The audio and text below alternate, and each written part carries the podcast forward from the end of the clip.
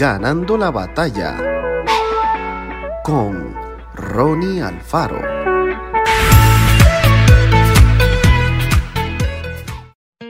La semana llegaba a su fin y el transporte público estaba lleno de pasajeros ansiosos por dejar atrás la última jornada laboral.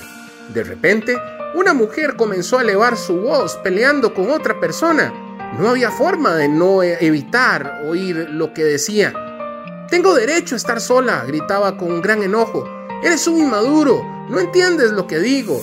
Todos, incluso el conductor del autobús, fueron testigos involuntarios del fin de una relación amorosa mediante una llamada por celular.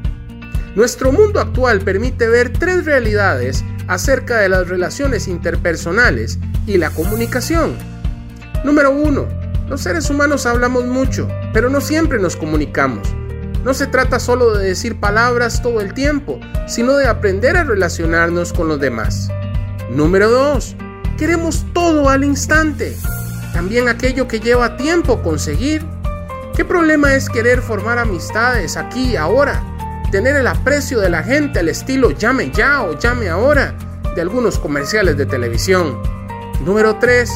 Estamos en contacto con todo el mundo, pero la mayoría de las veces nos sentimos solos. Una realidad preocupante que caracteriza a un alto porcentaje de las relaciones humanas en las grandes ciudades. Qué bueno es saber que Dios siempre está listo para atendernos y escucharnos. Y esa comunicación es más que un monólogo. Se trata de alguien que no solo está del otro lado, sino que además nos responde y desea relacionarse con nosotros. Comunicación es sinónimo de relación. Aprendamos a comunicarnos efectivamente con los demás. Celebremos cada oportunidad para crecer en nuestra relación y comunicación con Dios. Que el Señor te bendiga grandemente.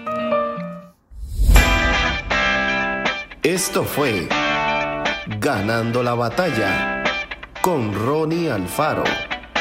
Y recuerda, síguenos en Spotify y en nuestras redes sociales para ver más.